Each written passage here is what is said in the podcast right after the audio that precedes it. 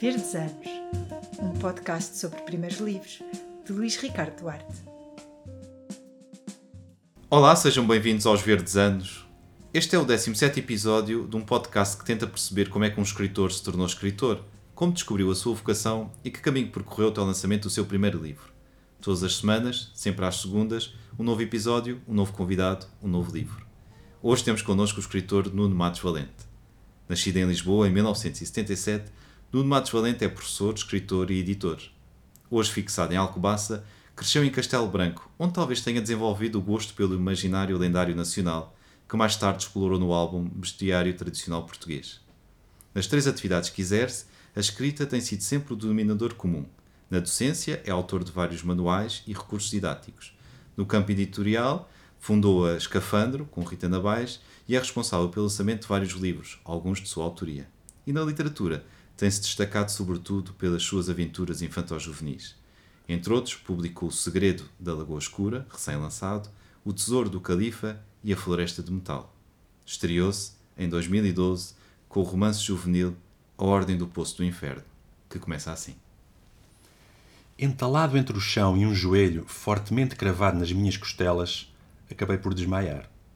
Não me lembro de ter estado caído no chão sem ver, sem ouvir e sem sentir os abanões e os apelos para que acordasse. A última imagem que recordo é de um monge prendendo-me os movimentos. A seguir senti frio e depois, mais nada. Durante aqueles minutos em que estive sem sentidos, a minha vida mudou. Houve um tempo antes e há um tempo depois, como se antes nada soubesse e agora saiba demais. O meu nome é Leonardo e vou contar-vos tudo o que me aconteceu. Como foi que uma simples brincadeira se transformou numa enorme aventura? De que maneira consegui descobrir os segredos que se escondem no mosteiro de Alcobaça, construído na terra onde nasci? E como me foi revelado o segredo mais obscuro de toda a história de Portugal? Muito obrigado, Nuno, pela tua presença nos Verdes Anos e por esta leitura. Escrever é cair num poço infernal ou paradisíaco? Ui, Depende, depende talvez da, da fase do processo de escrita. Eu tenho uh, momentos em que entro num, num estado de, ausência e de produção, mas geralmente quando, na parte da pesquisa e da leitura, mas depois na parte da escrita esses momentos são mais raros. É, é muito raro uh, não, não escrever sem, sem algum esforço, uh, confesso por isso aquela progressão se, tornada célebre pela região católica e pelo Dante do, do inferno, purgatório e paraíso, às vezes é ascendente e às vezes é descendente. Uh, sim, uh, eu diria que a parte do meio do processo para mim é mais complicada. o início, o desenvolver a ideia, a estrutura, a pesquisa dão muito gozo. O final também, a parte de, de dar os retoques finais e edição, também gosto muito. Uh, o processo de escrita em si é, é, pronto, sai, sai-me do pelo, sinto mesmo uh, algum esforço. O que eu penso que não seja só, só a mim que me acontece, mas tem a ver com, com o género, com, com ser ficção. Porque se eu estiver a escrever de memória, por exemplo, se estiver a escrever um, um, um, diário de viagem, que eu gosto muito de fazer nas minhas viagens, por exemplo, é uma coisa que me sai perfeitamente natural e, e não tenho que fazer grandes, grandes emendas, mas a ficção é uma coisa que eu faço praticamente com pinças, portanto dá-me dá, muito, muito trabalho. Sim. O facto de escreveres, pelo menos eh, até agora, essencialmente para um público infantil-juvenil e, ju, e, juvenil, uh, isso torna mais difícil esse processo de apurar o texto, de o tornar pronto para publicação? Eu não diria mais difícil, diria que os constrangimentos são outros e eu, eu sinto-me bem com os constrangimentos na escrita. Eu acho que são eles que, que, que, nos ajudam a não andarmos perdidos, a termos um sentido, uma direção. Claro que um livro juvenil e um livro infantil são, são, são formas muito específicas de literatura porque estão para além de ser um género, um género próprio, porque nunca deixam de ser um instrumento didático. Uh, quando nós estamos a escrever para uma determinada idade, nós temos que ter uh, em consciência o, o, estádio de desenvolvimento, o nível de leitura do leitor, não é? E, e tudo isso implica quase um processo de, falando na, na, parte pedagógica, quase que uma metodologia, não é? Em que temos que perceber uh, que vocabulário podemos usar, se é, se, é, se é um bocadinho mais desafiante, não é?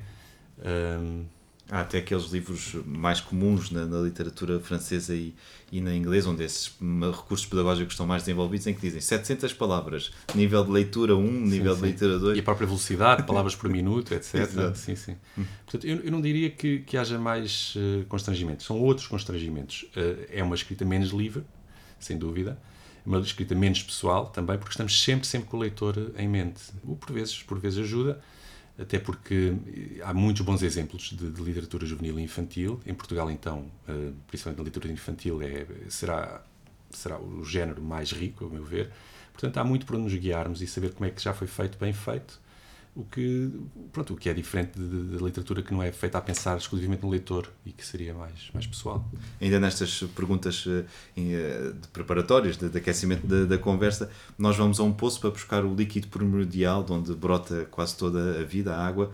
O que é que tu vais buscar à literatura que não encontras em mais lado nenhum?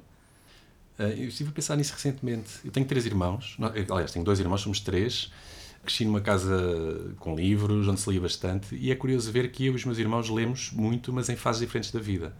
O meu irmão mais velho tornou-se um, começou a ler tarde, mas tornou-se um leitor sôfrego, que eu penso que ele procurava perceber o mundo à volta dele.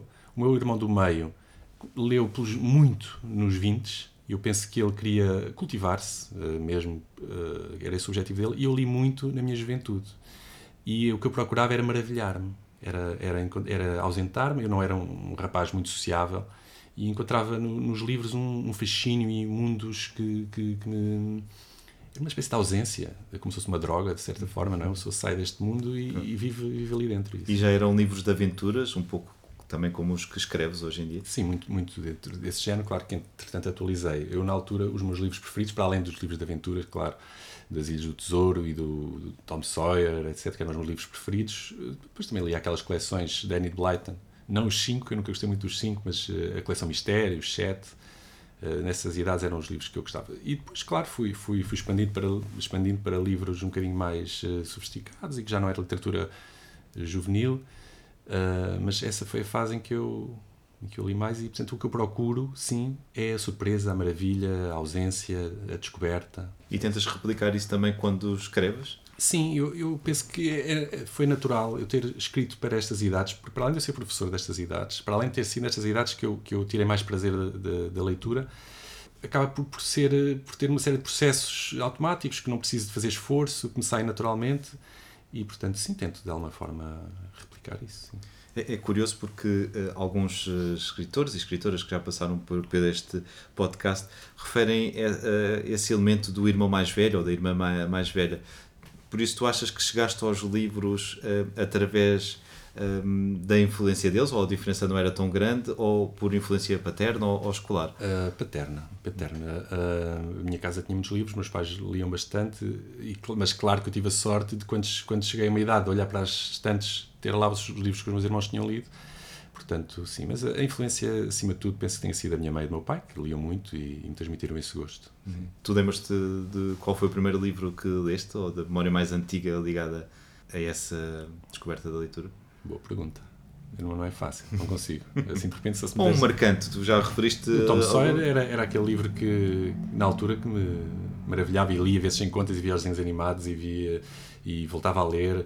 Tinha aquela, aquela personagem tenebrosa que era o Indy, o Joe, não era? Uhum. E tinha aquela, tinha aquela liberdade que a minha infância não foi. Quer dizer, eu não cresci nas margens do Mississippi a correr descalço, não é? Mas, mas tinha, foi uma infância muito livre. Foi numa, numa cidade do interior, uma cidade em crescimento muito rápida, em que nós brincávamos por todo lado, a cidade era toda nossa, saíamos, voltávamos a hora que queríamos.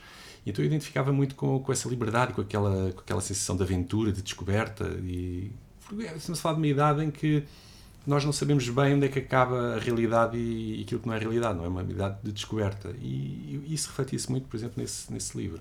Por isso tu nasceste em Lisboa e foste para Castelo sim, muito novo, sim. Muito. Nasci em Lisboa praticamente por acidente. Uhum. E depois uh, cresceste sempre em Castelo Branco, com a presença da natureza também muito forte. Sim, a natureza, curiosamente, apesar da natureza em Castelo Branco estar ali a um passo, não é? o nosso, para onde nós fugíamos para ir brincar era para uma zona de pedregulhos, uh, mesmo no centro da cidade, que nunca foi construída, porque aqueles pedregulhos eram muito difíceis de, de destruir. Mas, curiosamente, o, o meio em que eu mais cresci, apesar de ter sido uma cidade do interior, foi no meio de obras porque a cidade, toda a cidade estava em obras, toda a cidade estava a crescer. Então, à nossa volta havia prédios em obras e havia restos de máquinas e restos de rastilhos e, e ferramentas e tijolos e, e, e, os prédios ocos. E grandes, grande parte da minha infância passei a brincar nesses sítios, nos montes de areia, nas gruas. É, é diferente daquilo que se calhar as pessoas pensam que seria crescer numa cidade no interior nos anos 80. Eu faço alguma preparação nestas conversas, mas asseguro-te que não vou procurar informações confidenciais que não sejam já públicas, mas uh, tu no, na escola primária uh, ias chumbando, como tu próprio já ah. revelaste. O que é que aconteceu a um leitor tão treinado para ter essa mais nunca, nunca tive sequer perto de chumbar na escola primária. A minha professora é que me ameaçava se eu não portasse bem que não me passava, era porque ah, eu era é? muito irrequieto. Ah, então era só faltas de, de, de, comportamento. Sim, era para me controlar, porque de facto era, era, era irrequieto, perturbador e estava sempre a dizer piadas, etc. E essa história que estás a dizer tem a ver com com a, promessa, com uma promessa que eu fiz. É? Exato. É? Isso tem a ver, olha, foi um período em que foi quando eu deixei de acreditar uh, na religião. Aconteceram duas coisas simultaneamente. Não sei se é interessante. É, de certeza.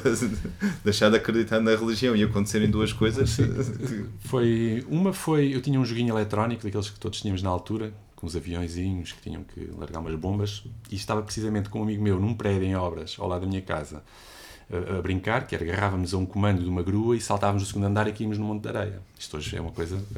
E numa dessas vezes não larguei o fio e choquei contra, contra o prédio e quando fui ver o bolso, o, o bolso tinha o, o jogo esmigalhado. Então nesse dia guardei dentro de uma caixa, o jogo dentro de uma caixa, a caixa dentro de uma gaveta, de rezar para aquilo estar no dia a seguir e não estava.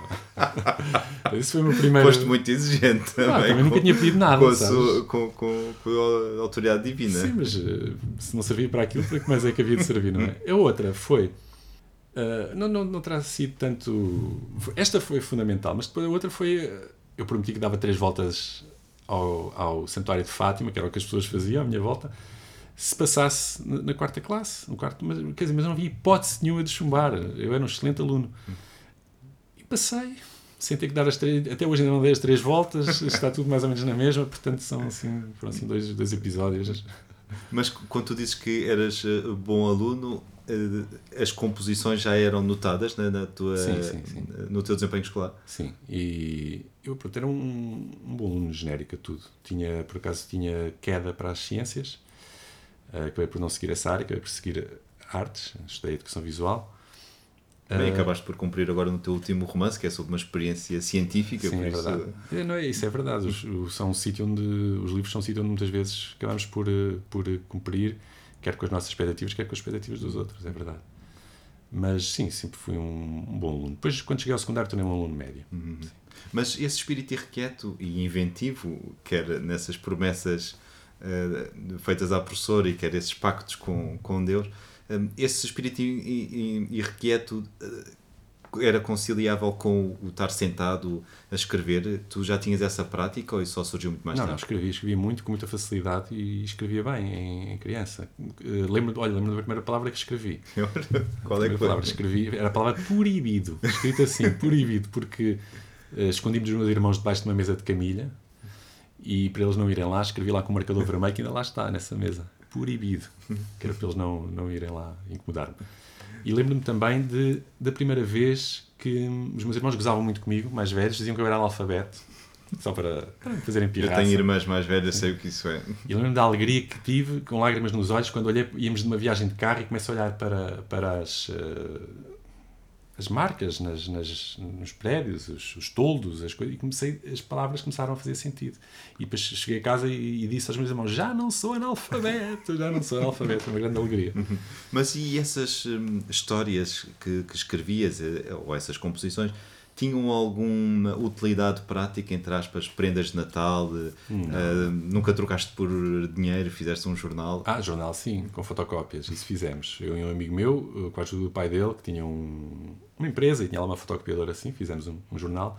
Mas lembro-me ter para aí 11 anos ou 10 anos e fazer um livrinho, daqueles livrinhos de faça a sua própria aventura, em que, nós, em que o leitor escolhe ah, sim, sim, sim, sim, página, uma coisinha pequenina. Lembro também de umas férias ter feito isso. Gostava de saber onde é que para, onde para esse livro. Mas não, sempre foi uma, uma escrita lúdica, hum, natural, uma coisa natural.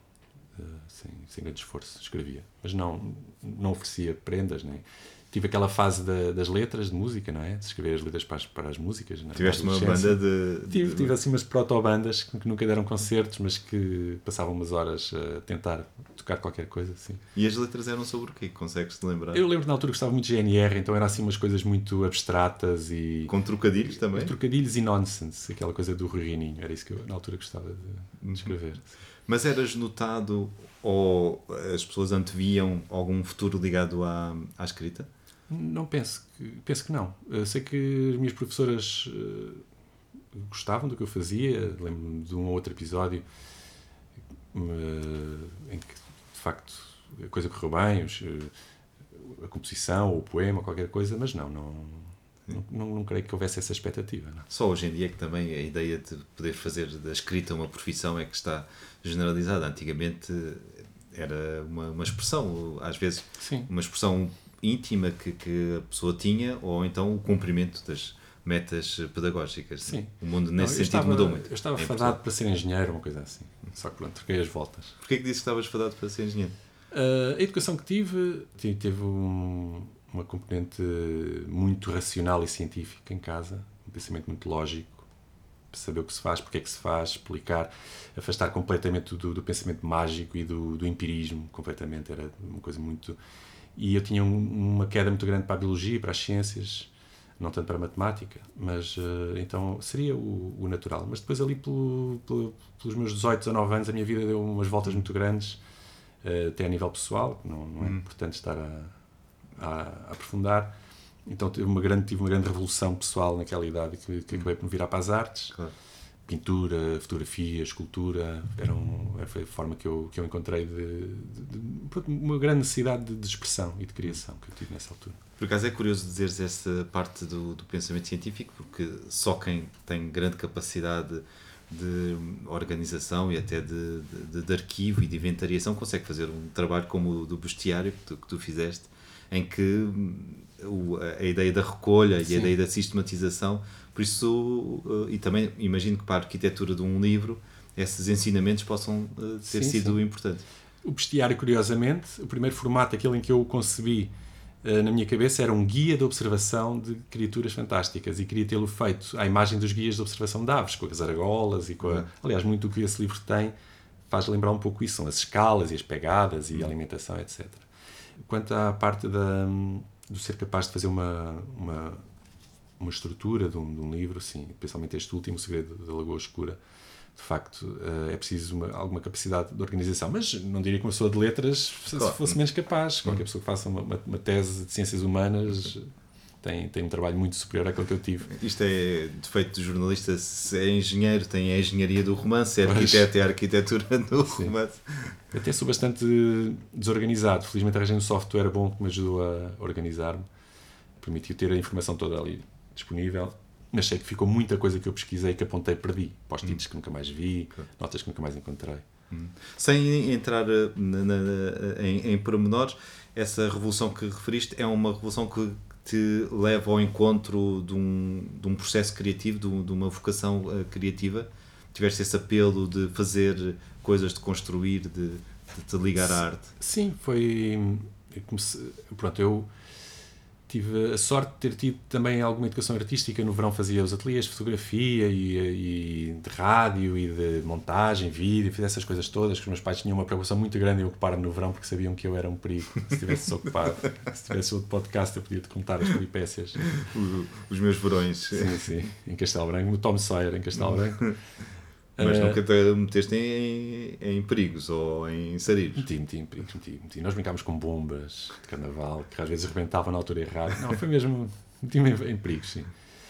Isto para responder a. Estávamos a falar da vocação artística, mas já, Ah, já, já agora que entramos por este caminho, hoje em dia há, um- há uma clivagem muito grande na, na pedagogia entre a criança que deve ter nódoas negras e a criança que é hiper eh, controlada. Tens alguma posição Tenho sobre, sobre isso? posição. É assim, eh, eu não tenho filhos, portanto o que eu estou a fazer é falar de cor, porque um dia com filhos provavelmente eu estaria adaptado a estes tempos eh, super protetores.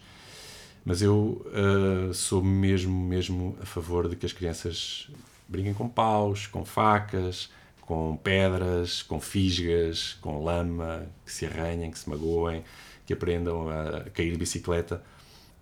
acho que é, que que, é fundamental. Quer dizer, tem sido fundamental para a minha geração. Eu não sei, por, por o mundo que aí vem, não sei se, será, se são essas competências mais, mais uh, importantes, porque também o mundo atual também está mais preparado para, para, para proteger as pessoas.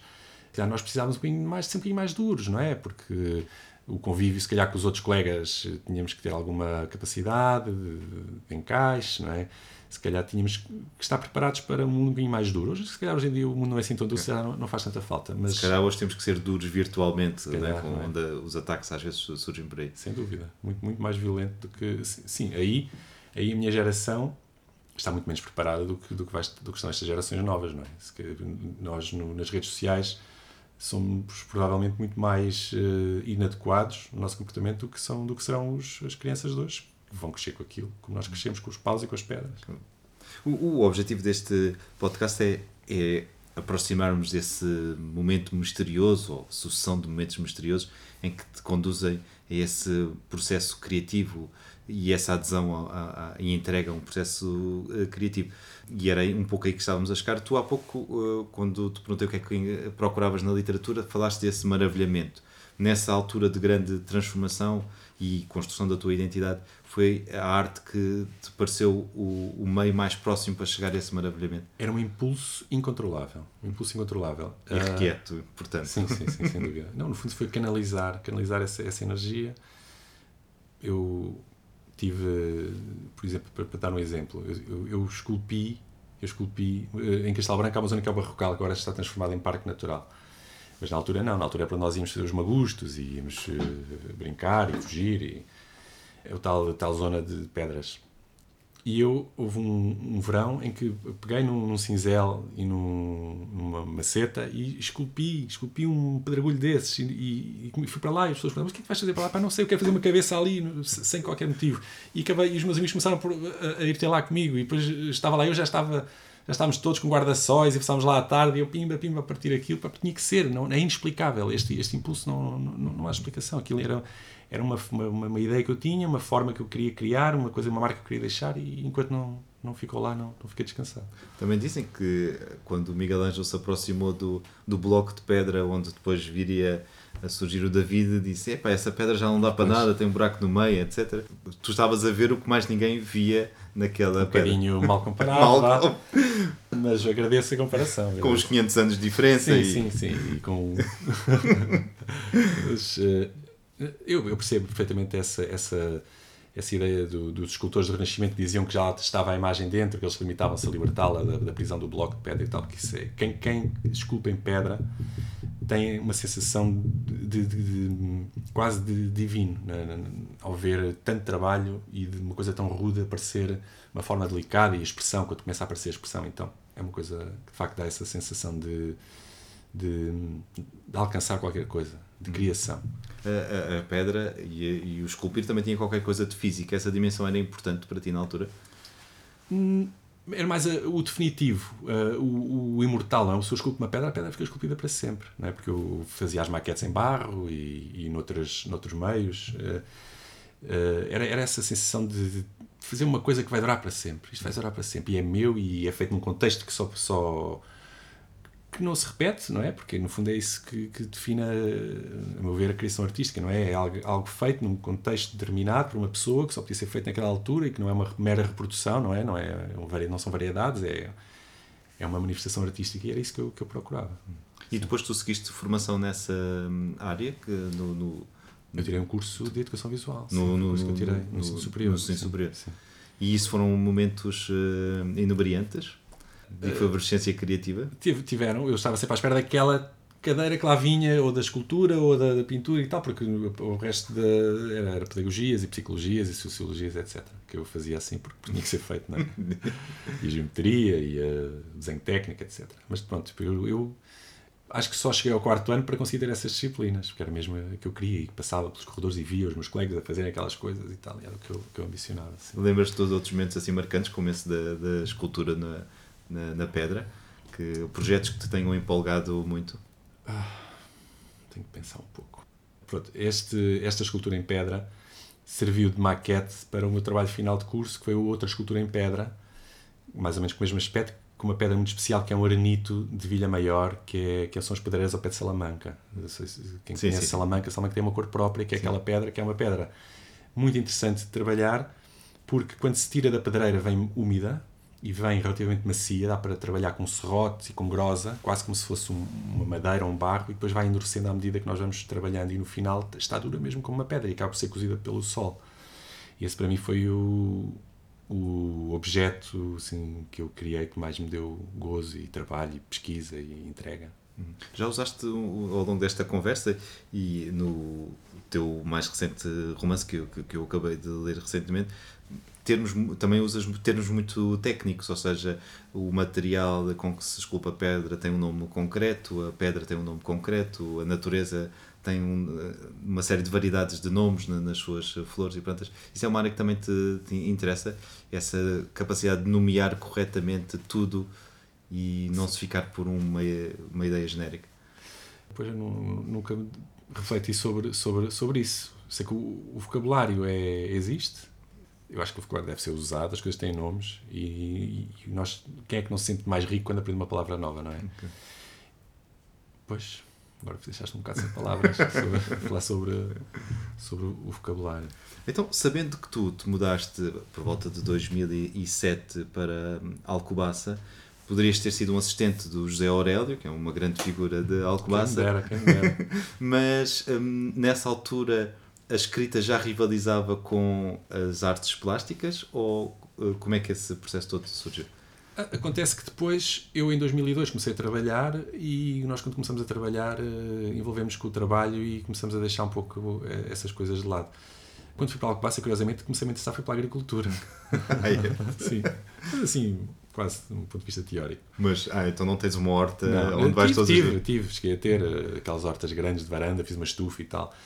Mas depois estive ali muitos anos focado no, no meu trabalho, tra- como professor, e eu, aliás, eu hoje espanto-me que vou ver o meu currículo e há ali um, um vazio quase naqueles meus primeiros anos de trabalho, porque de facto estava a trabalhar. Claro, é ganhar a vida, ganhar Claro. a experiência. Claro. E sim, o, o ter descoberto o José Aurélio em Alcobaça foi fascinante, um escultor daquele nível, daquela qualidade, mas nunca tive sequer uma conversa com ele sobre isto. Ele nem sequer faz a ideia que eu, que eu tive este interesse tão grande por escultura.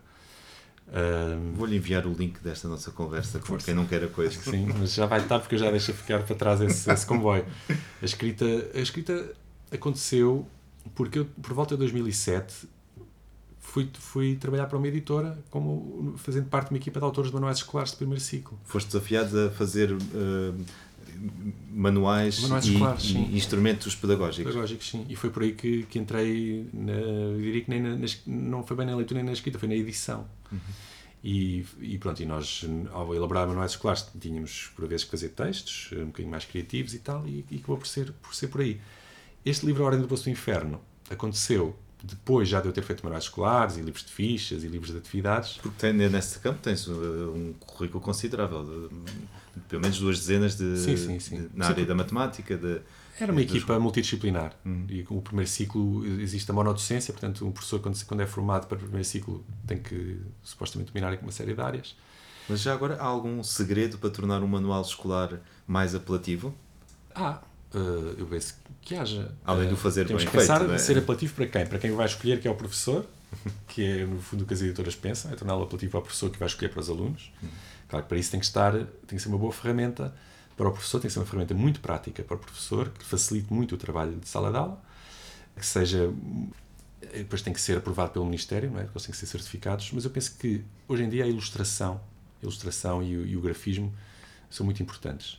Porque já ninguém está a inventar grande coisa em termos de metodologia de manuais escolares, acaba tudo por ser à volta do- dos mesmos exercícios e umas, existem duas escolas, duas correntes de, de apresentar, eh, di- diferentes para apresentar os conteúdos, uma a partir da experiência prática para depois ir para os conteúdos, outra a partir dos conteúdos e depois partir para, para a experiência. Fora isso, os manuais são todos muito parecidos uns com os outros. Portanto, eu diria que o aspecto gráfico é mesmo muito importante nos manuais escolares. Mas uh, para cativar os alunos, há aí alguma dimensão que, que tenhas descoberto? Para cativar os alunos, Além dessa parte da ilustração, não é? É importante que os, que os, os alunos possam ser autónomos no uso do, do, do manual. Não é? Porque, então tentamos fazer, tentamos fazer uma sequência de, de aprendizagem, uma sequência de exercícios, de tarefas que, que, que o aluno possa conduzir-se ele próprio pela aprendizagem. Eu acho que isso ajuda muito a que o aluno se, se envolva com o manual. Isso é quase uma quadratura do círculo, uma triangulação do, do quadrado, na medida em que o professor, que é o agente da educação, uma entidade super institucional, que é o Ministério da, da Educação, e um aluno, que é um, um, elemento completamente imprevisível. Depois de fazer manuais, estás preparado para fazer uh, tudo, para escrever sobre qualquer coisa. Tiveste essa sensação?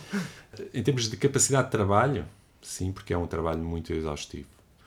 Uh, o que é pedido a um autor de manuais escolares, em termos de volume de trabalho por ano, é, é muito grande.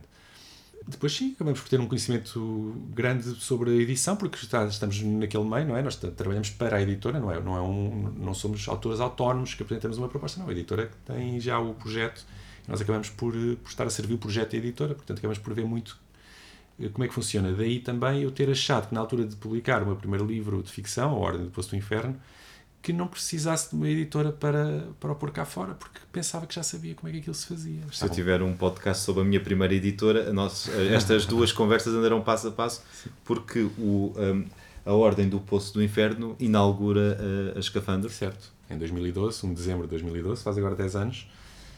Lá está, eu disse, eu, eu, quis escrever este livro, tem um livro que tem muito a ver com, com a Alcobaça, com a minha ida para a Alcobaça, incorpora muito da minha experiência, do meu impacto, quase como, como se fosse um turista em Alcobaça. Como já disse, é a forma como eu mais gosto de, de escrever, é da memória, da experiência, da viagem. E na altura de, de, publicar o livro, eu disse: Ai, não vou andar a correr atrás de editoras, não vou, é altamente frustrante, não vou estar a, a, a fazer isso. Vamos nós editar o livro. Uma edição de autor parecia-nos uma coisa muito Tem má fama. fugaz. Uhum. Sim, também, para além disso, uhum. vamos fazer uma editora e depois vamos ver o que é que fazemos aqui com a editora. Vamos inventar, não sabemos fazer uma editora, mas vamos fazê-la. E porquê Escafandro? Escafandro foi na altura uma ideia da Rita Navais. O nome foi, foi a partir da palavra que surgiu, depois, porque é uma palavra engraçada que chama a atenção. E depois a seguir também percebemos que o escafandro permitia fazer ali um, jogo de, de ideias e de palavras que, que é, é aquilo que se veste numa inóspito, não é? Que uma pessoa o escafandro é assim uma espécie de, de fato que inspirou os fatos dos astronautas e que serve para que uma pessoa possa possa sobreviver no meio inóspito. E não? também descobrir, chegar a sítios onde Sem dúvida. Uh, a curiosidade demanda, não é? Sem dúvida. Alcobaça é uma cidade com um património incrível, com lendas, com histórias. Sentiste também que fazia falta, uh, sobretudo para os mais novos, poder uh, retrabalhar todo esse imaginário num, numa boa história. Ou, ou, seja, surgiu primeiro essa detecção de qualquer coisa que falta e eu posso fazê-lo, ou a vontade de escrever não. depois encontrou. No bestiário foi isso que aconteceu. Eu vi que não havia e pensei, alguém tem que fazer, vou fazê-lo eu. Neste livro, não. Este livro foi um livro que surgiu de, um, de uma ideia absurda que eu tive e depois pensei, mas o que é que eu faço com esta ideia absurda? Isto não serve para nada. Não foi uma aposta de se, se chumbar a quarta classe, foi uma ideia mesmo. Foi, foi um disparate, teve, teve a ver com, com, com, com, o meu conhecimento que eu fui desenvolvendo sobre Alcobaça, sobre o Mosteiro de Alcobaça, que foi fundado pelo Dom Afonso Henriques, e teve a ver com um episódio muito curioso, que foi um dia que, que eu vi uma obra por trás do Mosteiro de Alcobaça, uma obra que eu intrigante, que fui lá ver o que é que se passava e, e fiquei a saber que andavam à procura de petróleo por baixo do mosteiro de Alcobaça. E depois que é uma ideia só por si, só por si. inacreditável. E achei que era uma daquelas coincidências interessantes. E, e, o mais incrível é que encontraram petróleo. Há petróleo debaixo do mosteiro de Alcobaça, petróleo e gás natural a 4 km de profundidade. Bem, se nós dizemos isso à Ursula von der Leyen e à Comissão e ao Conselho Europeu, em contexto de escassez de matérias-primas. Não, é que isso é que é interessante, é que na altura eles voltaram a tapar aquilo e não exploraram porque não era rentável. Mas eu presumo que hoje em dia aquilo começa a ficar rentável, portanto não me admirava se qualquer dia tivéssemos ali um, uma extração. Pronto. E o que, o, que é que, o que é que me ocorreu? Ocorreu-me tentar juntar num imaginário fantástico. Não é fantástico, quando digo fantástico, não, é, não, é, não estou a falar de sim. Senhor dos Anéis. Claro. É? Uh, tentar, tentar, aventuroso, não é? Sim, aventuroso, sim, sem dúvida. Tentar juntar estas duas ideias. Como é que há um mosteiro que é património da humanidade que está naquele sítio, um sítio tão abençoado, e ao mesmo tempo está em cima de um poço de petróleo, com tantos sítios que há por aí onde não cresce nem sequer uma ervinha, como é que eh, é logo ali que estão estas duas coisas. Então pronto, dei a volta a isso de uma forma juvenil, martelando a história de Portugal e tal, e fiz essa, essa aventura. E tinhas logo a ideia que era o início de uma trilogia quando tu publicaste este Não. primeiro volume? Não. Uh, nem pensar. Era para ser só este livro, depois a seguir decidi fazer um segundo, mas quando, quando foi para fazer o segundo já era com a ideia de fazer um terceiro. Hum. Mas porquê que te apeteceu continuar? Ah, eu tive as reações foram muito boas. Uhum. Eu não tinha experiência nenhuma na, na, na, promoção deste tipo de livros, na escrita deste tipo de livros, e depois tive, comecei a ter um, um pedidos para ir a escolas, bibliotecas, primeiro da minha região e depois cada vez mais longe, mas acima de tudo na zona centro, porque não sabia porquê, mas depois percebi porquê, porque não, não há muitos autores a escrever hoje em dia para estas idades, para segundo, segundo terceiro ciclo, não há dispostos a irem às escolas. E em 2012, quando lançavas, ainda havia menos, não é? Uh, pois, eu sei que, que, havia muitos autores de livros infantis para o primeiro ciclo, mas para o segundo ciclo, seu ciclo não havia. Então, quando ali na região as professoras depois entrou na rede de bibliotecas e se espalhou ah. a palavra que havia um autor que andava a fazer promoção, era da região, era a história da região, depois o livro também entrou no Plano Nacional de Leitura, que também deu assim alguma paz de espírito aos professores, porque nunca se sabem o que é que se está a pegar, não é? Okay. Então acabei por, por, por, ter uma grande aceitação. E pronto, e depois isso também deu-me força para fazer mais.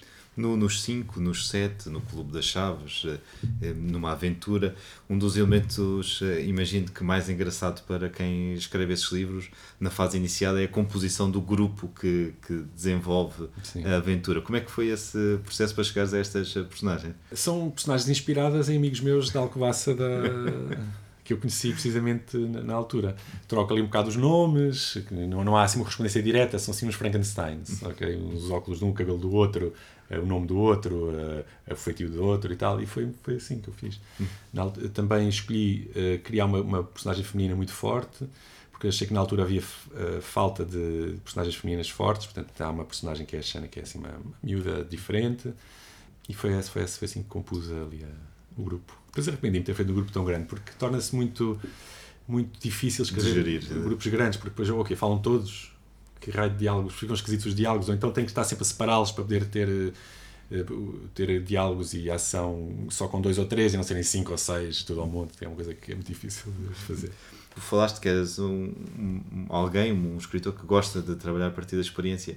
Passaste grandes temporadas no Mosteiro da, da Alcobaça? Passei. Que já conhecias bem, imagino. Uh, quando estava a estudar, tinha uma disciplina, no ensino superior, tinha uma disciplina chamada Escola e Património, que tínhamos que fazer um trabalho que era uma apresentação sobre um, um elemento do património português. E eu, na altura, como tinha uma namorada em Alcobaça, que era a Rita, escolhi, vou fazer sobre o Mosteiro de Alcobaça, assim, tenho desculpa para ir a Alcobaça. E foi aí que comecei a, a descobrir o Mosteiro de Alcobaça, através de um, de um, trabalho para a escola. E depois tive a oportunidade de, de, de fazer visitas uh, a locais que costumam estar fechados, às torres, aos telhados, às catacumbas, andei nos túneis, porque cada vez que havia uma visita assim especial ao sistema hidráulico, fazia essas visitas e ali bastante e acabei por ter um conhecimento muito acima da média, mesmo em relação aos alcobacenses, sobre, sobre esse aspecto do Mosteiro de Alcobaça. Mesmo o relicário, que não está aberto todos os dias, só entrar lá, sim, aquilo sim, sim. dá ideia para mil e uma histórias. É Mas estava, antigamente estava. Quando comecei a para Alcobaça, entrava-se e saía-se dali Agora é uma pena que ele está fechado, mas de facto é uma coisa única. O, o livro usa uma tecnologia altamente nova na, na altura, mais ou menos, que era os QR codes.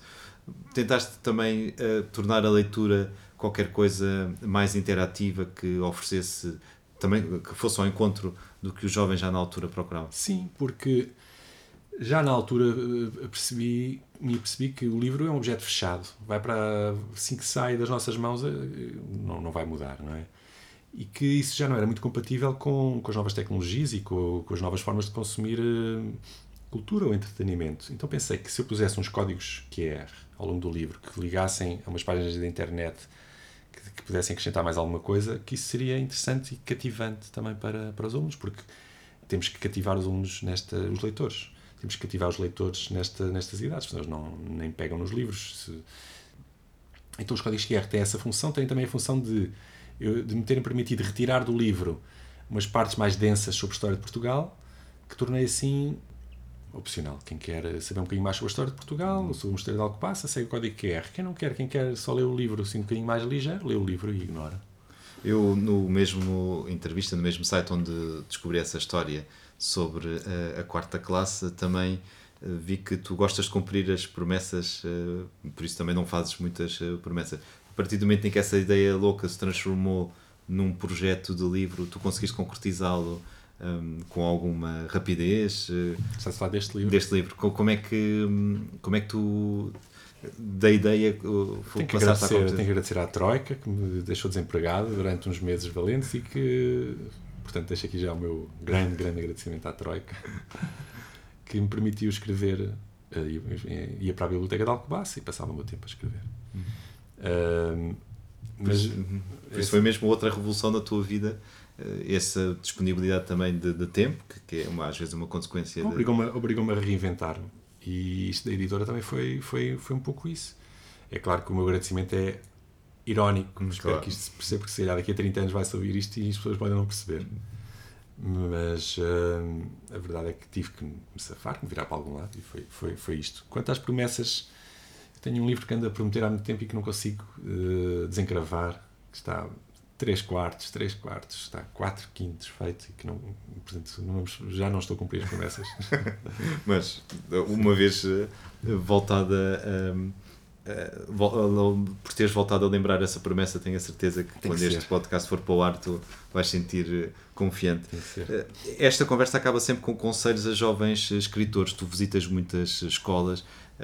Pergunta-te muitas vezes como é que eu posso ser escritor?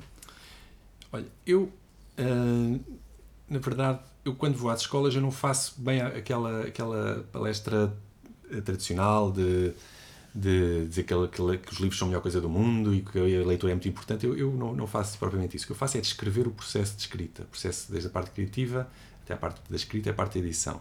É uma espécie de uh, um workshopzinho. No entanto, se me perguntas que conselhos é que eu posso dar aos jovens, um conselho que eu posso dar, é o único conselho que eu posso dar para quem quer escrever é ler.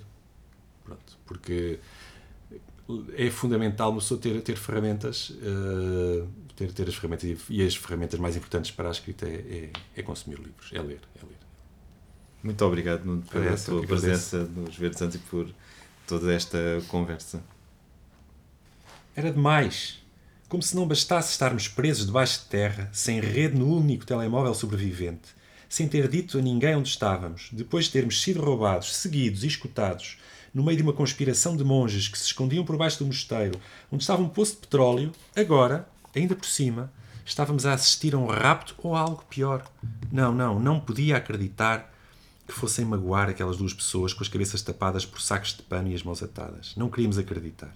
Mas era claro que algo terrível se preparava para acontecer, a poucos metros de nós e sem que nada pudéssemos fazer.